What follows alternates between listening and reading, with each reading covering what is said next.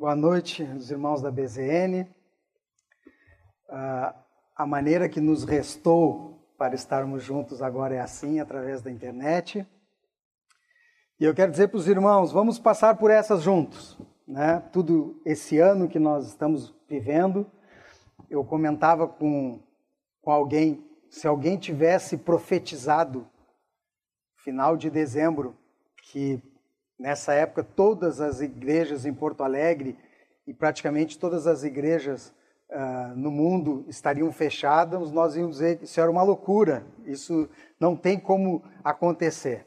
Mas o, aquilo que é, para nós era impossível aconteceu, cada um está se adaptando da maneira que dá, lutando, enfrentando tanto aspectos econômicos advindos dessa pandemia, como também aspectos emocionais e espirituais.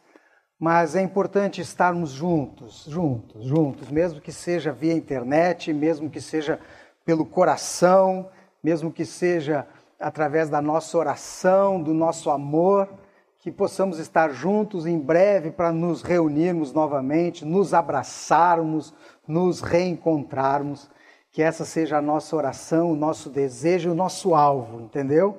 Que a gente possa dizer uns para os outros, diga aí na sua casa, vai passar isso, vai passar, tenha um pouco de paciência, vamos perseverar, vamos continuar confiando em Deus, isto vai passar, em breve estaremos reunidos mais uma vez. Amém?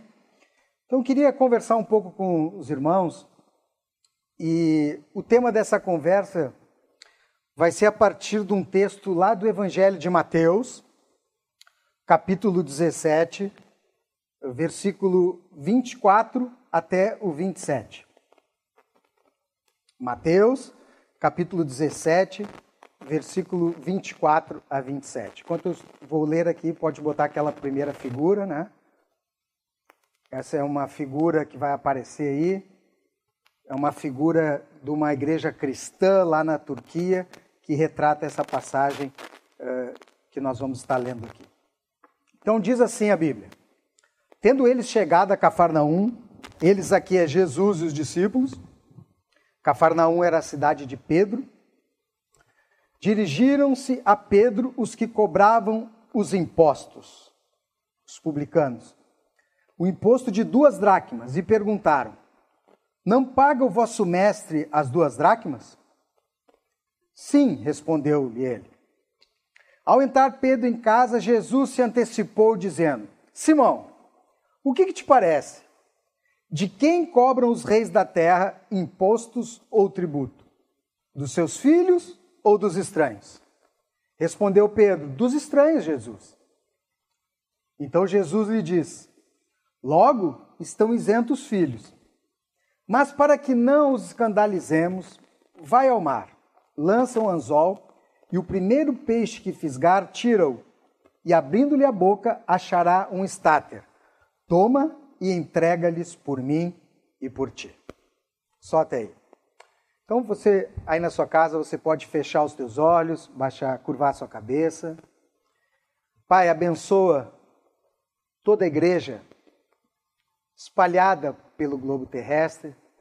Abençoa cada família, cada lar, Abençoa aqueles que estão sozinhos em casa enfrentando essa pandemia. Abençoa os casais, as crianças, as famílias. Abençoa os desempregados. Abençoa os contaminados com esse vírus. Abençoa, Senhor, os hospitalizados que estão na CTI. Abençoa, Senhor, os parentes, os amigos dos contaminados que ficam em casa, impossibilitados de visitar os seus entes queridos. Abençoa, Senhor, Porto Alegre, abençoa o estado do Rio Grande do Sul, abençoa o Brasil, abençoa as nações. Tem misericórdia, porque é um tempo muito difícil, Senhor. Muito difícil, um tempo de medo, um tempo de incertezas, um tempo de informações conflitantes um, um tempo, Senhor, que nós precisamos fortalecermos em Ti. Senhor, nós queremos esta noite especialmente tirar os nossos olhos das notícias, tirar os nossos olhos da ciência, tirar os nossos olhos dos rumores e, nesse momento, colocar os olhos em Ti. Confiamos na ciência, confiamos nas autoridades, confiamos nos recursos e esforços governamentais para tentar uh, paralisar o efeito desse vírus, mas a nossa fé, a nossa esperança está em Ti, Senhor. Então nós colocamos os nossos olhos em Ti. Nos abençoa, nos fortalece através da Tua palavra esta noite, em nome de Jesus. Amém. Jesus e os discípulos estavam vindo de uma empreitada, de uma viagem de oração, de pregação por diversas cidades. E estavam chegando em Cafarnaum. Cafar é, é vila, do hebraico vila, e Naum é um nome próprio. Então, Cafarnaum era a vila de Naum. Provavelmente era a terra desse Naum, e depois se torna uma cidade, um, um vilarejo com muitos pescadores, porque era bem uh, na praia, bem na beira-mar do mar da Galileia. Ali morava Pedro, e por ocasião dessa passagem, Jesus está morando com Pedro. Eles estão voltando de viagem e Cafarnaum fica ao norte de Israel perto ali da fronteira onde é a, a Líbia e a Síria. E Cafarnaum, por ser bem ao norte, tinha como que uma alfândega, um posto alfandegário, um pedágio de impostos. Para aqueles que entravam em Cafarnaum, para aqueles que saíam de Cafarnaum, para aqueles que sairiam de Israel, para aqueles que voltariam para Israel, havia ali um pedágio, como a gente tem aqui na Fruei algumas cidades, algumas estradas gaúchas. E ali estavam os cobradores de impostos, que na Bíblia a gente uh, vê que eles eram chamados de publicanos. E há uma, um mal-estar, há uma bronca muito grande contra os publicanos, porque eram judeus que trabalhavam para Roma, trabalhavam para Herodes, cobrando impostos de outros judeus. O meu pai é delegado da Receita Federal, aposentado, e quando a Bíblia fala dos publicanos e dos cobradores de impostos, diz que eles tinham uma má fama, ele fica meio assim, porque que de, desde aquela época a Receita Federal não é bem, bem vista. Então os publicanos estão ali, e é interessante que quem conta essa passagem é Mateus, que era publicano. Então, quando Jesus se envolveu ali com impostos, com publicanos, Mateus ficou muito atento, porque aquele era o assunto dele, aquele era a vida dele. Só no Evangelho de Mateus tem essa passagem. Mateus era um publicano convertido. Diz que Deus escolhe as coisas loucas desse mundo, então Deus, vou pegar um da Receita Federal ali para ser meu discípulo, pegou Mateus. Outro publicano famoso é Zaqueu. Lembra de Zaqueu, aquele pequenininho, de baixa estatura, que queria ver Jesus, não conseguia por causa da multidão, subiu na árvore e Jesus olha e diz: Zaqueu, eu vou na tua casa esta noite, vou jantar contigo. Zaqueu fica assustado, mas recebe Jesus, se converte, se alegra e, e no meio do, do jantar diz aí: Eu vou dar metade dos meus bens para os pobres e vou dizer uma coisa: já que tem essa fama, os publicanos, que a gente cobra imposto dos nossos irmãos, que a gente cobra imposto dos nossos familiares, que muitas vezes a gente cobra mais do que devia cobrar, se eu defraudei alguém, eu vou dar quatro vezes mais aquilo que eu peguei, se por acaso eu defraudei alguém. Os publicanos eram mal vistos por questões políticas, como vocês, sendo judeus, servem Roma. Eram mal vistos por questões econômicas, por cobrar dos pescadores.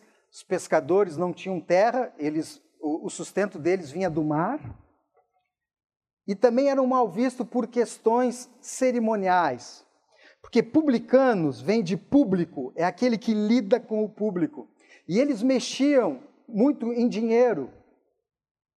Então eles acabavam uh, cerimonialmente, vista, a, a, aos olhos dos judeus ortodoxos, sendo muito impuros, porque eles tocavam em, em, dinheiro, tocavam em moedas, tocavam em estrangeiros, viviam com o público, e você sabe que os fariseus eh, respeitavam muito essas regras, tinham que lavar as mãos, parece nós, né, agora na pandemia, tinha que lavar a mão toda hora, não podia sentar na mesa, não podia comer com, com prato sem lavar as mãos, sem tocar, havia toda uma regra cerimonial, e aqueles publicanos mexiam no dinheiro, lidavam com o público, então, de toda sorte eles eram mal vistos. Estão vindo e está ali o pedágio, com os publicanos cobrando impostos. Provavelmente uma fila. Para entrar na cidade, paga o imposto e entra. Vem Jesus e seus discípulos e Jesus passa reto. Fura a fila, nem olha para os publicanos. Eu imagino que aquilo chamou a atenção de Mateus. O que é isso? De Pedro? O que aconteceu? E um dos cobradores vai até Pedro e diz assim: Teu mestre não paga imposto? Sabe quando o nosso mestre, quando o nosso Deus age de uma maneira estranha e as pessoas vêm nos perguntar? Que, que Deus fez isso? Por que, que Deus está agindo dessa maneira? Por que, que Deus permitiu essas coisas?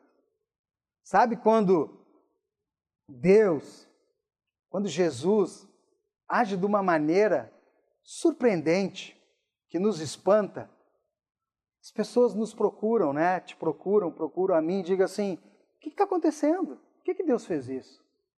Procuraram a Pedro. Por acaso Jesus não paga imposto?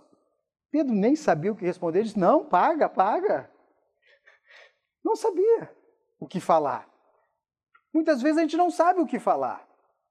E a gente acha que tem que ter resposta para tudo.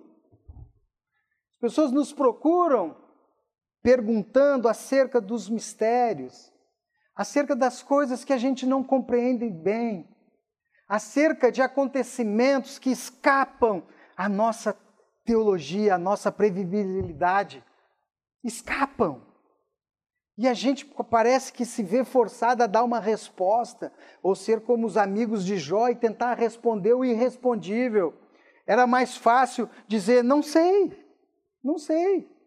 Diz que quando a gente vai aprender, estudar teologia, demora um pouco para a gente aprender a dizer não sei.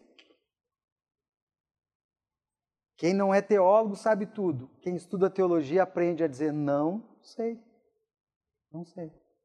Pedro ainda não estava bem formado e perguntaram: ele paga imposto ou não paga? Ele diz: paga.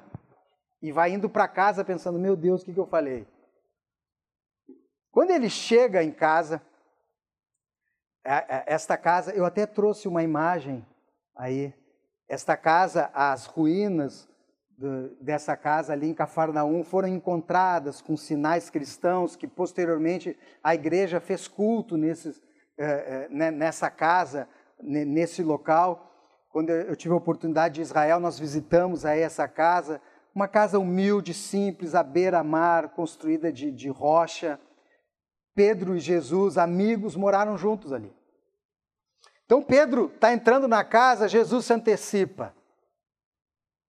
Jesus se antecipa e diz assim: De quem se deve cobrar impostos?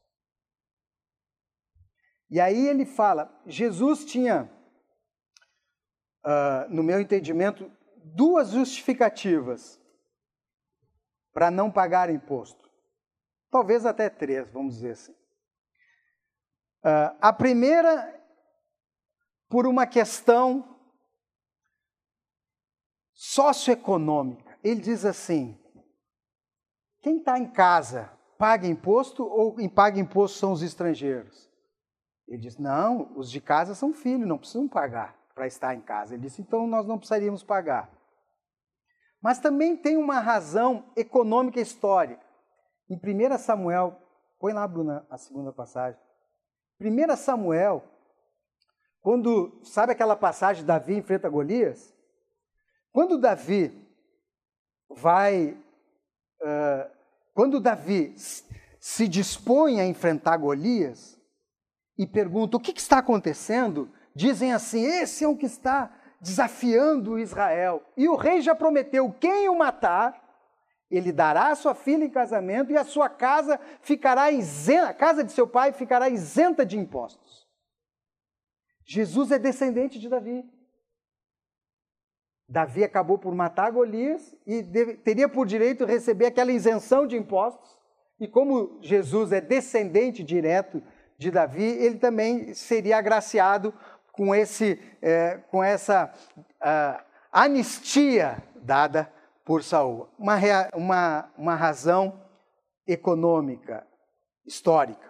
E uma outra razão, a terceira que me ocorreu agora aqui, seria uma razão espiritual. Ele é Deus. A terra toda é dele. Mas ele antecipa a discussão e diz assim: Pedro, nós somos filhos. Havia dois tipos de impostos que os publicanos cobravam. Um imposto que era o que dava mais uh, uh, um sentimento de antipatia aos publicanos, que era o imposto que eles recolhiam em Israel e mandavam para Roma mandavam para o imperador. Os recursos naturais, os recursos monetários saíam da terra e iam para Roma. Isso, os judeus ficavam muito enfurecidos com isso. E havia um outro tipo de imposto que provavelmente era esse imposto que estavam cobrando aqui de Jesus de Pedro, era um imposto que era para ser levado ao templo de Herodes.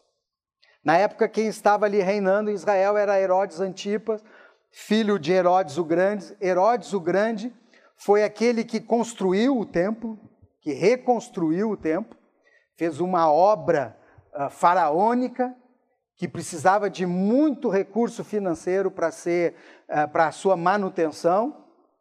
E agora quem reinava uh, no, no, seu lugar era o seu filho, Herodes Antipas. Então ele está cobrando esse imposto para que se mantenha o templo. Provavelmente era esse o imposto aqui que estavam cobrando de Jesus.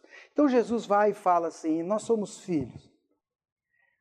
Mas Jesus aqui fala algo que eu acho que a gente tem que entender, sabe? Ele diz assim: Mas se a gente começar a argumentar, Pedro, eu já entendi isso, Pedro. Tu também já entendeu. Nós estamos falando de coisas espirituais. Mas se a gente for começar a argumentar isso, a gente vai escandalizar. A gente vai gerar dano. As pessoas não vão entender. Esta, Pedro, é uma causa justa. Nós não precisamos pagar imposto.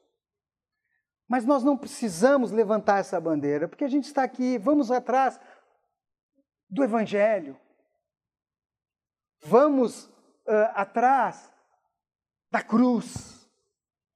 Vamos ao encontro do propósito de Deus na nossa vida. Se a gente se envolver com estas coisas aqui, vai escandalizar. Então vamos pagar, mesmo não precisando, para não escandalizar. Então faz o seguinte, Pedro. Vamos pagar. Pega a tua vara de pescar, vai até ali o outro lado da rua, alguns metros da casa, lança tua vara, primeiro peixe que tu pegar, tu abre a boca dele, pega uma moeda ali. A moeda que tu pegar vai dar tanto para mim quanto para ti. Volta lá e paga o nosso imposto. Faz lá a nossa declaração de imposto de renda. E paga lá. Pedro sai dali, provavelmente sem entender. Primeiro essa história de imposto e agora essa coisa do peixe. Mas foi obedecer. Sabe quando a gente obedece mesmo sem entender? Ele foi lá e não entendendo, mas indo, não entendendo, mas crendo, não entendendo, mas dizendo assim: será? Que história vai ser essa, cara? Parece que eu estou vendo no final disso Mateus dizendo: Ué, mas Jesus pagou? Como é que ele pagou? Aí Pedro, eu vou te contar só para ti, porque senão os outros não vão acreditar. E Mateus diz: Meu Deus, e escreve ali no Evangelho. Pedro vai lá, lança a vara. começa a balançar ali. Ele puxa, vem um peixe, ele olha para o peixe e fica pensando: será? Tira o peixe. Olha para o peixe e fica pensando: será, meu amiguinho? Abre a boca do peixe e vê um brilho. Não acredito, que loucura. Coloca os dedos lá e tira uma moeda exatamente com a quantia para pagar o imposto dele e o de Jesus. Imagina se fosse com você. Nós ia estar tá gritando naquela beira do lago lá, né? Acho que a gente nem ia, nem ia, a gente ia dar outra moeda e ficar com aquela de recordação. Pendurar no quarto. Você nem, você nem sabe a história dessa moeda aqui. Uhum, a igreja da moeda encontrada. Já pensou, cara? Que testemunho para a gente dar. Pedro deve ter dado uns gritos ali, uns glória a Deus, um aleluia, deve ter chorado um pouco, né? Mas depois que passou a emoção, ele deve ter pensado: quem é esse? Quem é esse que conhece todos os peixes do mar. Sabe onde os peixes do mar estão. Se ele conhece todos os peixes do mar, imagina a você. Sabe onde tu estás, sabe onde tu anda, sabe como é que você está enfrentando essa pandemia,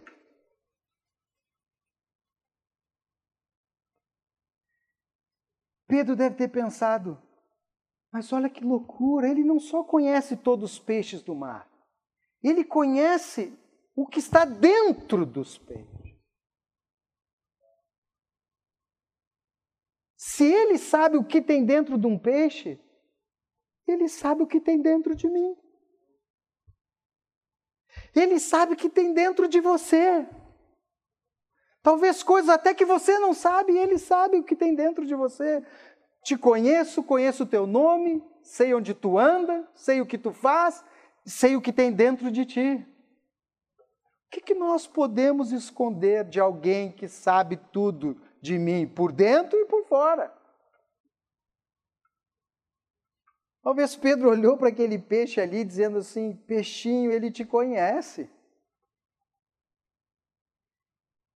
Jesus conhecia, preste atenção aqui comigo, olha que coisa fantástica. O drama vivido por aquele pequeno peixe. Um dia, aquele peixe estava nadando ali no mar. Provavelmente, alguma embarcação havia naufragado ali naquele mar uma embarcação que, que tinha moedas. Sabe essas histórias de piratas, de tesouro embaixo d'água? Tinha um tesouro ali naquele mar. Algumas moedas estavam ali. E aquele peixinho passou perto daquela embarcação no fundo do mar, com aquele tesouro, e se sentiu atraído por aquele brilho. E foi lá e mordeu a moeda. Só que a moeda ficou entalada na boca do peixe.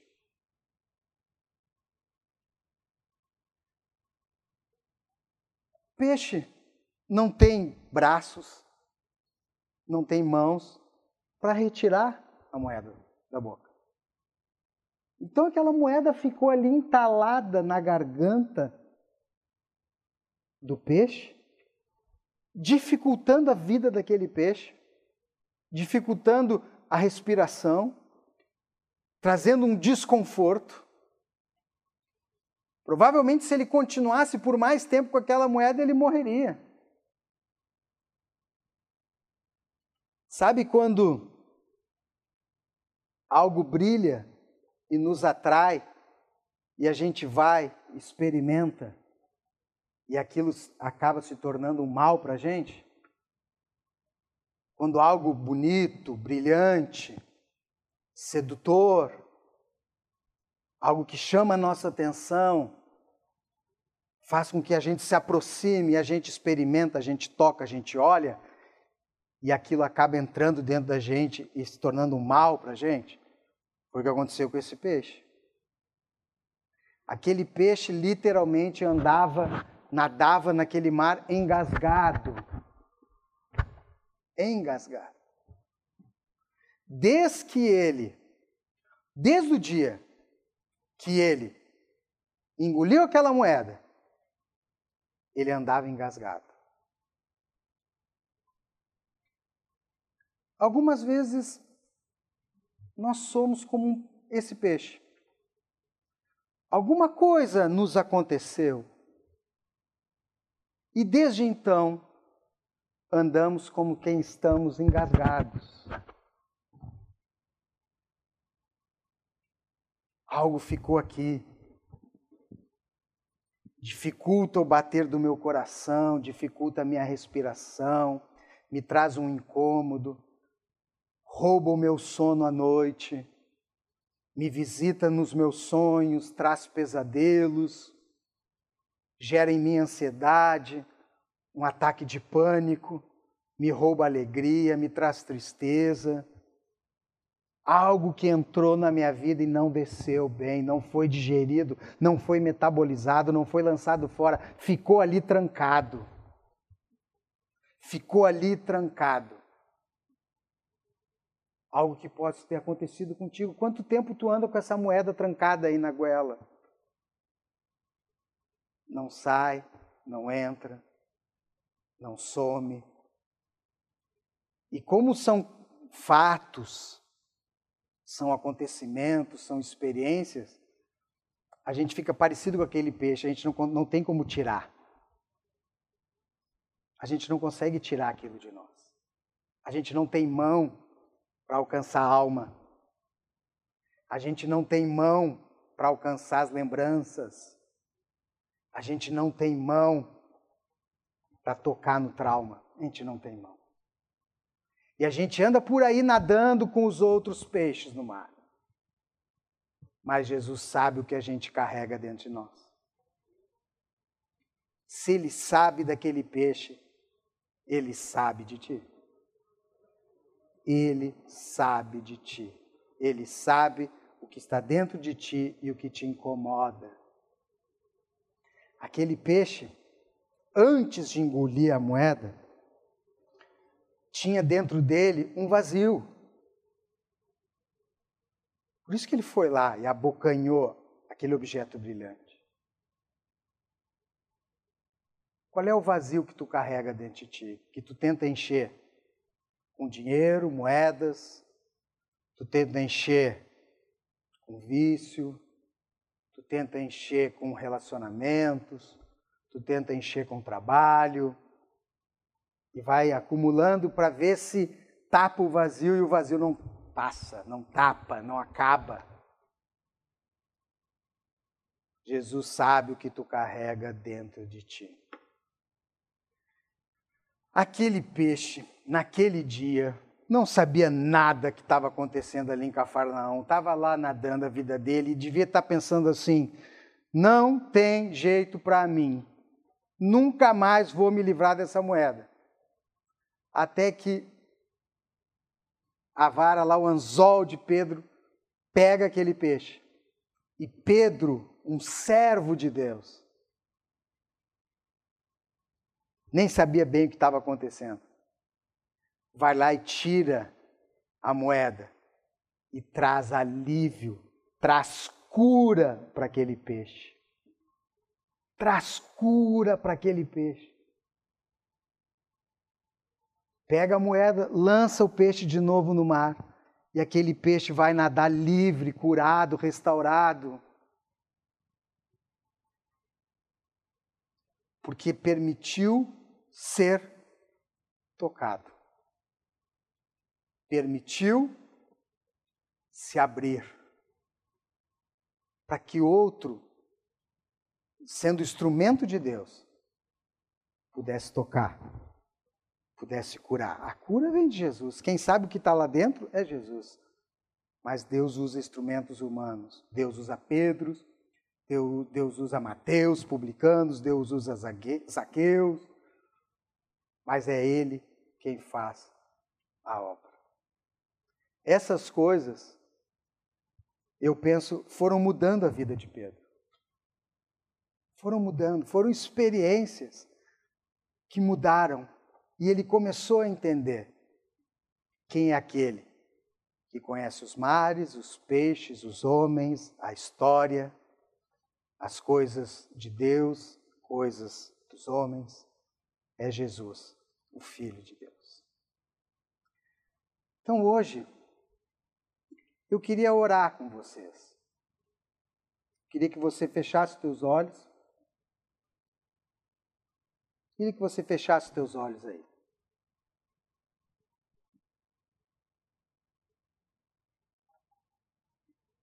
Sabe a moeda que tem dentro de ti? Sabe aquele peso? Sabe aquilo que te deixa engasgado? Sabe o que te rouba o sono à noite? Que faz com que o teu coração bata pesadamente? Sabe aquele dia que a moeda entrou? Aquele dia foi muito duro, aquele dia foi muito difícil. Sabe aquele dia que ficou marcado porque desde aquele dia você não anda bem. Você não nada igual. Provavelmente ninguém sabe o que tu carrega dentro de ti. Mas ele sabe. Ele sabe. Num gesto, ele ensina Pedro ele paga imposto, ele cura o peixe e ele fala conosco. Talvez nesses dias de pandemia, parece que Jesus passou reto e você não está entendendo o que ele está fazendo.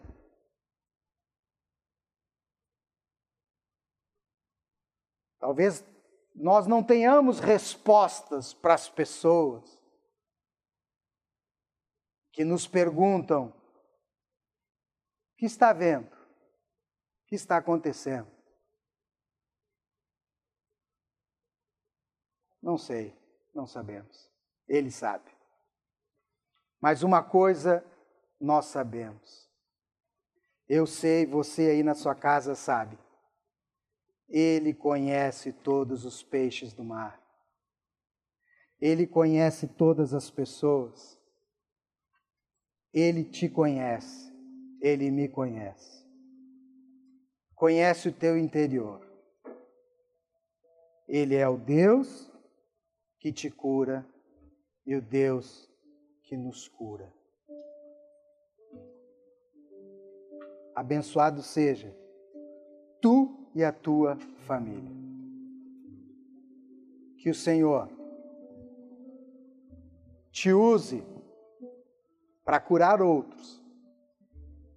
E use outros para curar a ti.